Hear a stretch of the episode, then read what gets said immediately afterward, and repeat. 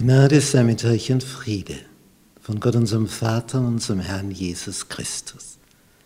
Wir betrachten das Thema Einheit in Christus. Lektion 10. Einheit und zerbrochene Beziehungen.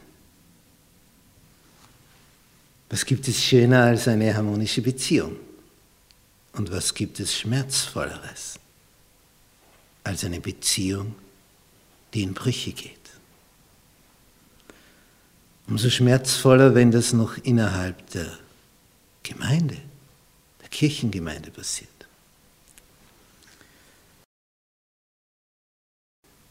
Wiederhergestellte Freundschaft.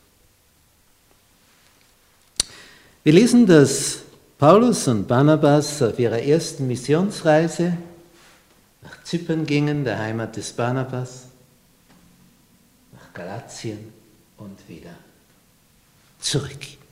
Und dann haben sie voller Freude erzählt, was sie alles erlebt haben. Gemeinden wurden gegründet auf ihrem Wege. Dann folgt das Apostelkonzil, wo geregelt wird, dass die aus den Griechen aus den Heiden herauskommen, nicht beschnitten werden müssen. Und dann Beginn der zweiten Missionsreise. Auf der ersten Missionsreise war es so, dass als Paulus, Barnabas und Johannes Markus, der mitgekommen war, hier in Berge, in Pamphylien, solche Angst bekam, dass er wieder heimgefahren ist. Er hat die Berge gesehen, die Schluchten überall schon Räuber vermutet. Er hatte Angst um sein Leben, er war ein junger Bursche. Und die Angst hat ihn gelähmt. Hat umgedreht und war am nächsten Schiff und heim zur Mama. Und das hat Paulus nicht auf die Reihe gekriegt. Da war ihm Gram deswegen. Johannes Markus, der Verwandte von Barnabas, da war die Sache ein bisschen anders. Und jetzt sagt Barnabas zu Paulus, nehmen wir ihn diesmal wieder mit. Geben wir ihm eine zweite Chance. Er hat gelernt aus seiner ersten Erfahrung. Er will jetzt, er will die Schatte ausbessern. Er möchte mit uns ziehen.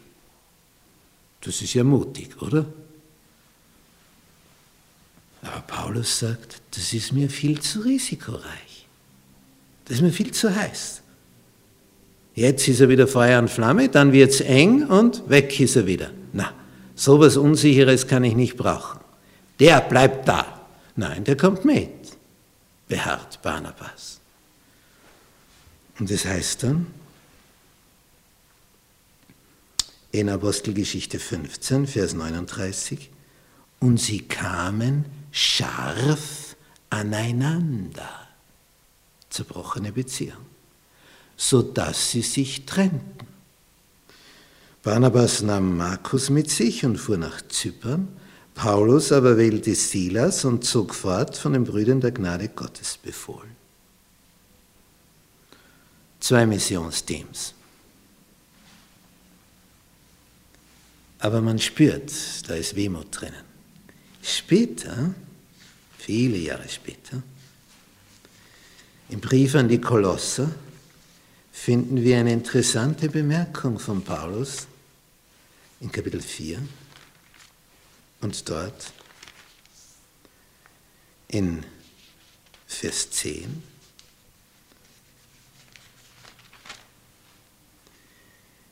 Es grüßt euch Aristach, mein Mitgefangener, und Markus, der Vetter des Barnabas.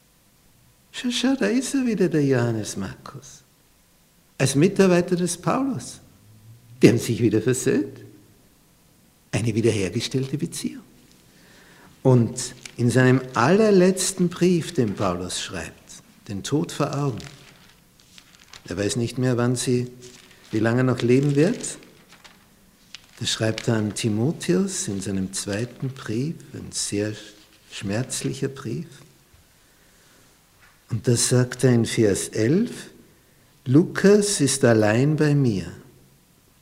Markus, nämlich diesen Johannes Markus, nimm zu dir und bringe ihn mit dir, denn er ist mir nützlich zum Dienst. Die Sache hat sich eingerenkt.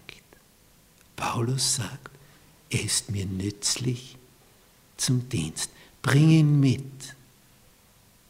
Was für ein Unterschied. Paulus hat seine Meinung geändert. Er hat gesehen, der junge Mann hat dazugelernt. Vertrauen ist entstanden. Wie schön, wenn so etwas gelingt. Vom Sklaven zum Sohn. Es gibt einen kurzen Brief im Neuen Testament, der Brief des Paulus an Philemon. Die kennen sich, die zwei. Paulus hat dort, wo Philemon wohnt, das Evangelium verkündigt und er wurde gläubig. Und Philemon scheint ein vermögender Mann zu sein, muss in Kolosse gewesen sein. Und der hat einen Sklaven und der entwischt ihm. Der ist einfach davon gerannt. Kommt nach Rom und trifft dort Paulus. Und Paulus schreibt an diesen Philemon, so bitte ich dich für meinen Sohn Onesimus, den ich gezeugt habe in der Gefangenschaft. Das ist also einer Christ geworden durch Paulus. Reicher Mann, hat Sklaven und einer läuft davon. Kommt nach Rom und so, wie man es sich nicht vorgestellt hat, passiert's. der kommt mit Paulus zusammen, hört vom Evangelium und wird Christ. Und jetzt bekennt er alles. Und jetzt kommt es raus, dass er eigentlich fortgelaufen ist und als Sklave ist das nicht erlaubt. Und jetzt versucht Paulus, Philemon hier einzustimmen, dass er diesen Onesimus, seinen einstigen davongelaufenen Sklaven, wieder freundlich aufnimmt und ihn nicht auspeitschen lässt deswegen. Paulus schreibt in Vers 4 im Brief an diesen Mann, ich danke meinem Gott alle Zeit, wenn ich deiner gedenke in meinen Gebeten. Denn ich höre von der Liebe und dem Glauben, die du hast an den Herrn Jesus und gegenüber allen Heiligen. Dass der Glaube, den wir miteinander haben, in dir kräftig wurde, in Erkenntnis all des Guten, was wir haben in Christus. Denn ich habe, hatte große Freude und Trost durch deine Liebe weil die Herzen der Heiligen erquickt sind durch dich, lieber Bruder. Und dann kommt Paulus zu seinem Anliegen. Da ist einer aufgedacht bei mir. Den kennst du gut, Weinst, dein Sklave. Und Paulus sagt, der war dir früher unnütz, jetzt aber dir und mir sehr nützlich ist. Jetzt ist er Christ geworden den sende ich dir wieder zurück. Und damit mein eigenes Herz hat ihn lieb gewonnen. Vers 13, ich wollte ihn gern bei mir behalten, damit er mir an deiner Stadt diene in der Gefangenschaft, um des Evangeliums willen.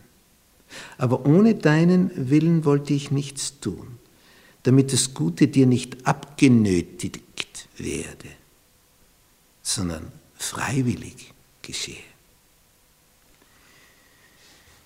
Denn vielleicht war er darum eine Zeit lang von dir getrennt, damit du ihn auf ewig wieder hättest. Nun nicht mehr als einen Sklaven, sondern als einen, der mehr ist als ein Sklave, ein geliebter Bruder, der hat Christus gefunden. Besonders für mich, wie viel mehr aber für dich. Und jetzt sagt Paulus, wenn du mich nun für deinen Freund hältst, so nimm ihn auf wie mich selbst. Wenn er aber dir Schaden angetan hat oder etwas schuldig ist, das rechne mir an. Ich, Paulus, schreibe es mit eigener Hand. Ich will's bezahlen. Und Im nächsten Satz sagt er, ich schweige davon, dass du dich selbst mir schuldig bist. Denn ohne Paulus wäre Philemon nicht Christ geworden. Ja, lieber Bruder, gönne mir, dass ich mich an dir erfreue in dem Herrn, erquicke mein Herz in Christus. Im Vertrauen auf deinen Gehorsam schreibe ich dir, denn ich weiß, du wirst mehr tun, als ich sage. Zugleich bereite mir die Herberge, nämlich bei dir zu Hause, denn ich hoffe, dass ich durch eure Gebete euch geschenkt werde. Und dann die Grüße von all denen, die da sind. Onesimus, entlaufener Sklave, der Christ wurde, indem er Paulus kennengelernt hat. Und sein einstiger Herr, Philemon, erfährt jetzt, was da geschehen ist. Natürlich wird ihn der aufgenommen haben als den Bruder und wahrscheinlich hat er ihn zurückgeschickt zu Paulus, dass Onesimus Paulus dienen kann.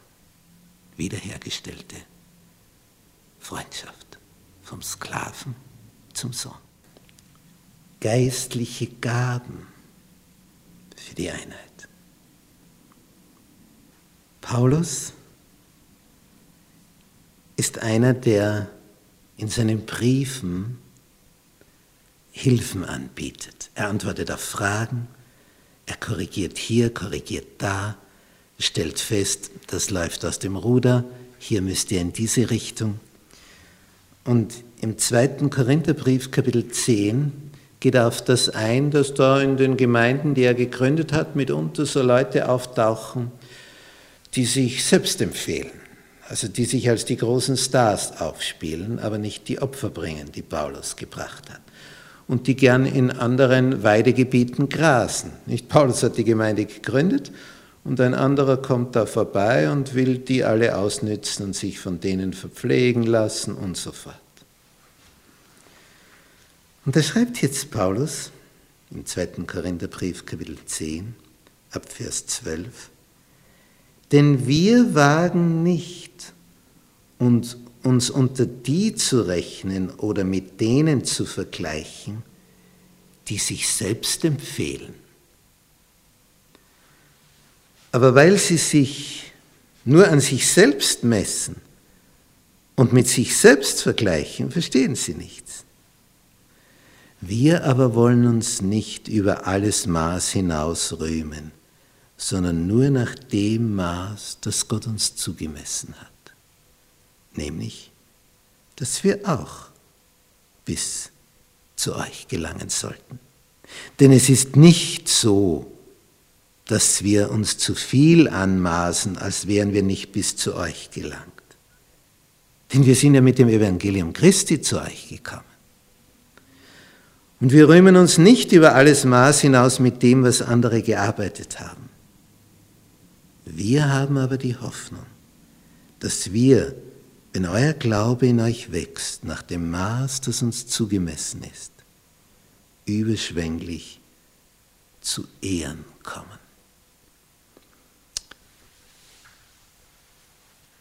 Gott ruft uns zusammen zur Kooperation, aber nicht zu einem Wettbewerb.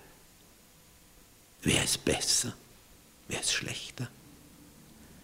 Er ruft uns nicht auf, dass wir einander Vergleiche anstellen? Wer hat mehr gearbeitet? Wer hat mehr Erfolg gehabt? Wer hat mehr Taufen erreicht? Wer hat mehr Gemeinden gegründet? Das ist eng, sehr eng. Denn jeder Gläubige hat geistliche Gaben geschenkt bekommen. Und Gott verteilt es so in einer Gemeinde. Für den das, für den das, für den das. Und wenn jetzt alle zusammenhelfen, zusammenstehen, dann wird daraus eine abgerundete Geschichte und ergibt ein komplettes Ganzes. Denn keiner allein hat alle Gaben. Vergleiche mit anderen sind immer unweise. Denn entweder, wenn ich mich vergleiche mit jemand und dann merke, ui, der kann das ja viel besser als ich. Dann schneide ich aber gar nicht gut ab und dann versinke ich in eine Depression. denke ich, kann ja gar nichts. Boah, wie die Person begabt ist. Oder umgekehrt, andersherum. Ich vergleiche mich mit jemandem, den ich kaum mehr sehe, so tief unten kommt mir das vor. Und ich komme mir edel und gut dabei vor und werde arrogant. Entweder depressiv, weil der andere so viel besser ist, oder arrogant, weil ich mir so gut vorkomme im Vergleich zu diesem oder jenem. Vergleiche sind ungesund. Wir sollen Jesus betrachten. Durch Anschauen werden wir verwandelt. Je mehr wir ihn betrachten, desto mehr wird von ihm zu uns herüberkommen, desto mehr Ideen wird er uns schenken, Begabungen, wenn wir sie dann anwenden. Und je mehr du eine Begabung einsetzt, desto größer wird die Begabung werden und desto größer der Einfluss, der durch diese Begabung herauskommt. Es geht ums Umsetzen von dem, was wir erkannt haben. Und Gott gibt in dem Maß. Nicht gibt jemand was, der setzt das ein, dann gibt ihm noch mehr. Der setzt das wieder ein, gibt er ihm noch mehr. Dem einen gibt er auch was, der setzt nichts ein. Ja, was soll er ihm noch geben? Er hat ja nicht einmal das eingesetzt. Wird ihm nicht noch was geben? Jesus gibt uns allen Gaben. Die Frage ist, was machst du damit? Vergebungsbereitschaft.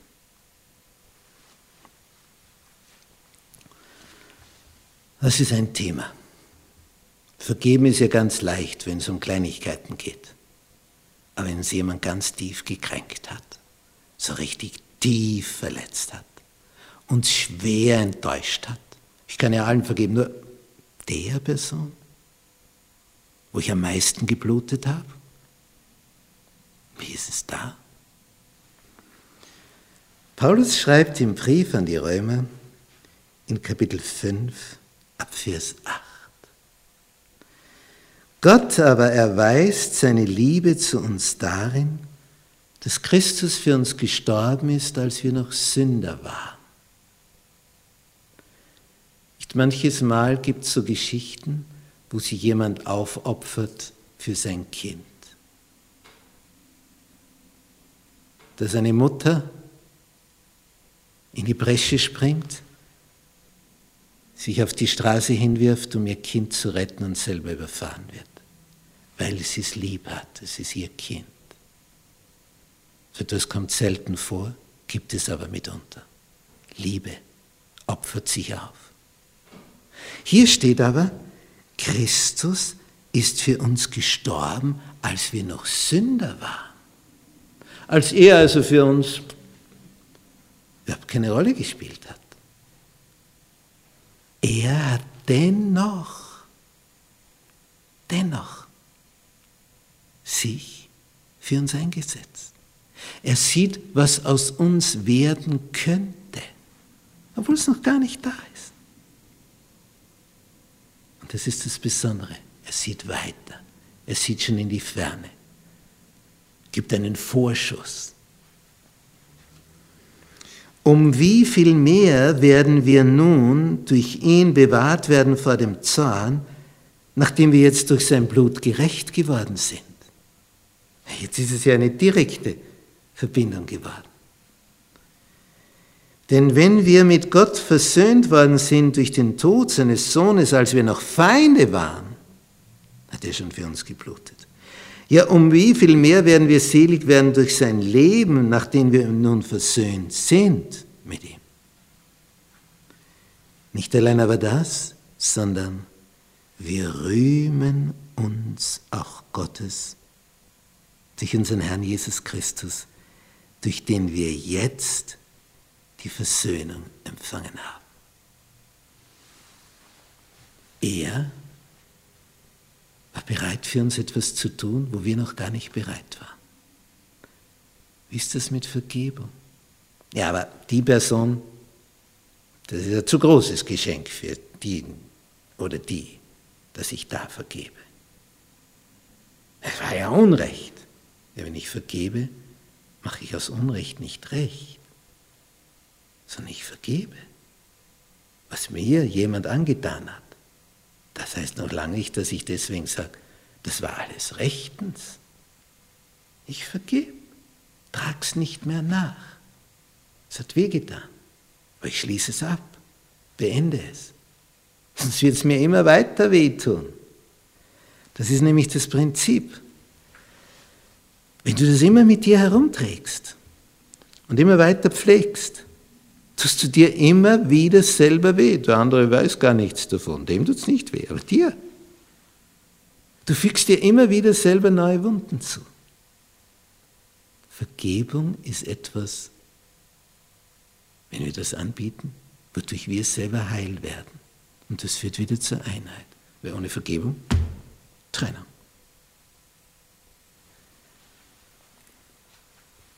Wir können lieben, weil er uns zuerst geliebt hat. Wir können vergeben, weil er uns vergeben hat.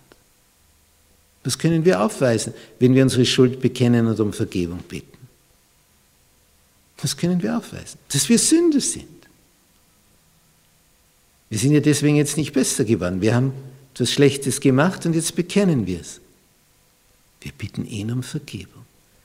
Deswegen, so wie er uns vergibt, so vergib auch du. Denn wie heißt es im Vater unser im Gebet? Vergib uns unsere Schuld, wie auch wir vergeben unseren Schuldigern. Darum ist das eine gefährliche Bitte.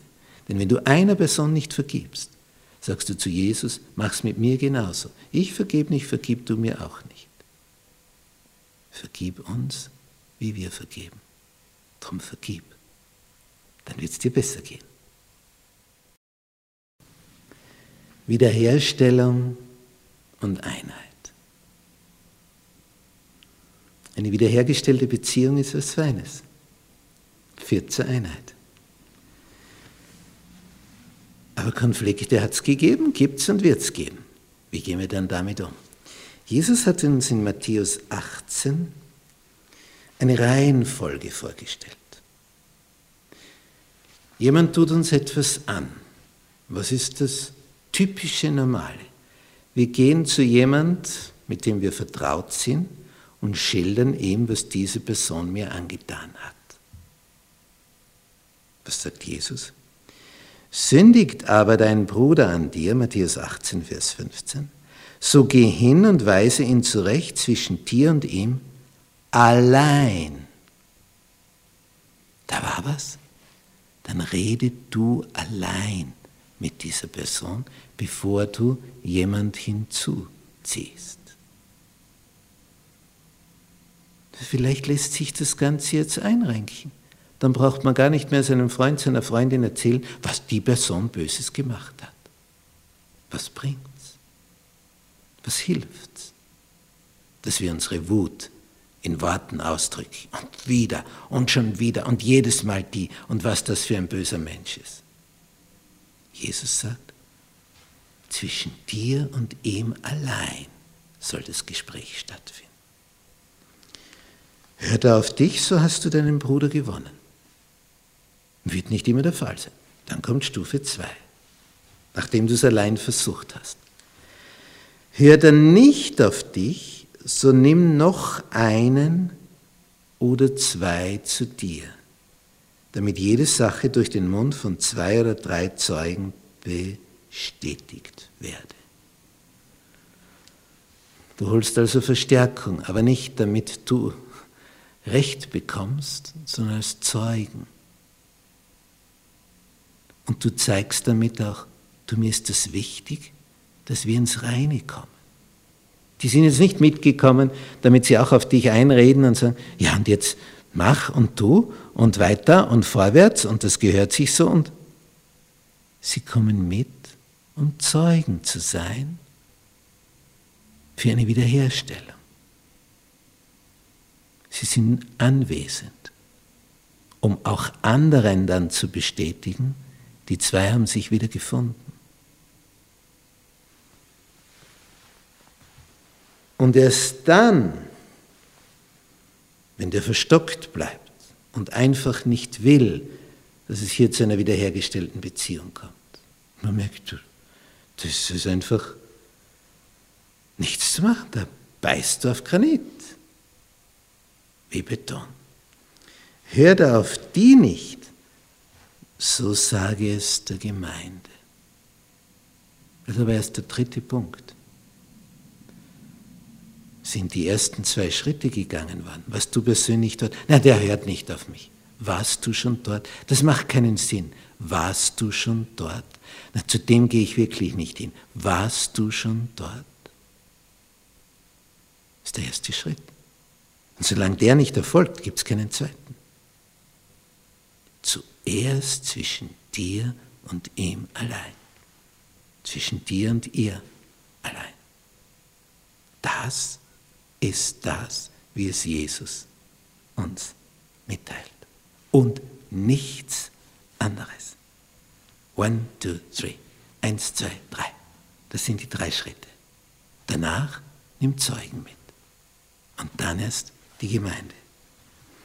Hört auch auf die Gemeinde nicht, so sei er für dich wie ein Heide und Zöllner. Was heißt das? Für immer im Müllkübel gelandet? Nein. Gerade um die sollen wir uns besonders bemühen, dass sie hereinfinden. Gerade die. Jesus hat sich sehr um die Zöllner bemüht, die von allen geschnitten und beschnitten wurden. Und was hat das ausgelöst? Bei einem Zachäus, bei einem Levi, der zu Matthäus wurde, wurde ein, einer, der ein Evangelium schreibt. Der war Zöllner, verachtet bis zum geht nicht mehr. Jesu Liebe. Er ging auf einen Zöllner zu. Wenn also Jesus sagt, er sei dir wie ein Zöllner, das bedeutet, bemühe dich ganz besonders um ihn, dass er wieder Heim findet. Wiederherstellung, das führt zur Einheit. Zusammenfassung. Diese zerbrochenen Beziehungen, die wieder zu geheilten Beziehungen führen sollten, die bewirken Einheit. Eine zerbrochene Beziehung, die zu einer wiederhergestellten führt, das ist ein starkes Zeugnis für die Liebe Jesu. Ich erinnere mich an einen Bibelkreis, wir haben über dieses Thema gesprochen. Und dann wird eine Frau so mittleren Alters ganz nervös. Wir reden, geh hin, Vergebung ist angesagt. Und ich merke, die Frau wird immer nervöser. Hinterher kommt sie zu mir. Da gibt es aber Ausnahmen. Das kann man nicht mit jedem machen. Ja, welche Ausnahme hat Jesus genannt? Er wusste sie nicht. Er hat keine genannt. Es gibt keine Ausnahme. Es gibt nur Vergebung. Jesus hat nicht gesagt, und du solltest vergeben, aber dort, wo es am schwersten ist, dort nicht. Den Bibelvers gibt es nicht. Ja, meine Schwester, was die mir angetan hat. Wir haben so und so ausgemacht und dann wurden meine Eltern krank und dann war das beschlossen, dann hat sie das nicht gemacht, der vergebe ich nie, der verzeih ich nie. Dann wirst du dir immer zeitlebens selber wehtun, der Stachel sitzt im Fleisch. Jesus ratet dir, geh hin zu ihr und sag, ich vergib dir. Niemals. Es wird dir besser gehen. Bete drüber und bete für sie. Mit zusammengekniffenen Lippen ist sie fortgegangen. Aber sie war unrund. Eine Woche später wieder Hauskreis. Sie kommt bei der Tür herein diese Dame. Man kann nicht sagen, sie kommt bei der Tür herein. Die schwebte bei der Tür herein. Man hatte den Eindruck, zehn Kilo abgenommen. So, so leichtfüßig ist die dahergekommen. Es hat funktioniert. Ja, man konnte sich denken, was da funktioniert hat. Ich war bei ihr. Ich kam mit einem Blumenstrauß. Ich habe angeleitet. Wie sie die Tür aufgemacht hat, fiel ihr der Teller aus der Hand. Und ich habe gar nichts sagen können. Es hat mir die Kehle zugeschnürt. Ich habe ihr nur den Strauß hingedrückt und dann haben wir uns umarmt und dann haben wir geweint und geschluchzt, ich weiß nicht wie lang. Mensch, war ich dumm? Wieso habe ich das nicht schon früher gemacht? Selbsterkenntnis ist der erste Weg zur Besserung. Jesus hat es empfohlen. Zerbrochen eine Beziehung? Vergib. Ja, wenn der andere schuld ist, ja, dann ist es für dich umso leichter hinzugehen, wenn du eh keine Schuld hast. Aber wahrscheinlich ist doch auch ein bisschen was von deiner Seite, oder? Äh, ein klein bisschen auf jeden Fall. Mehr ist immer beim anderen, ist eh klar. Und wenn du den größeren Anteil an der Schuld hast, umso wichtiger. Geh hin, biete es an. Und wenn du nur einen Blumenstrauß hindrückst und sonst kein Wort herausbringst, und wenn eine Träne aus deinem Auge quillt, weil es dir immer noch so weh tut, ahnst nicht, was daraus für eine Kraft quillt. Da fällt eine Last ab. Nichts ist schlimmer, als Unvergebenes mit sich herumzuschleppen. Nichts ist schlimmer. Vergib, weil dir vergeben worden ist. Wir haben eine viel, viel größere Schuld bei Jesus. Und er hat uns auch vergeben. Einfach weil wir gekommen sind und bereut haben. Geh du auch hin. Wenn dir jetzt einfällt, na, das schaffe ich nicht. Bitte Jesus um Kraft. Bete für diese Person und überrasche sie mit deiner Liebe, mit deiner Vergebungsbereitschaft. Dein Leben wird neu werden, total neu. Du wirst einen Quantensprung vollbringen. Es ist etwas, was unvergleichlich ist. Hinterher wirst du sagen, hätte ich doch schon längst machen sollen. Wie viel wäre mir da erspart geblieben? Drum, wachs an. Heute noch.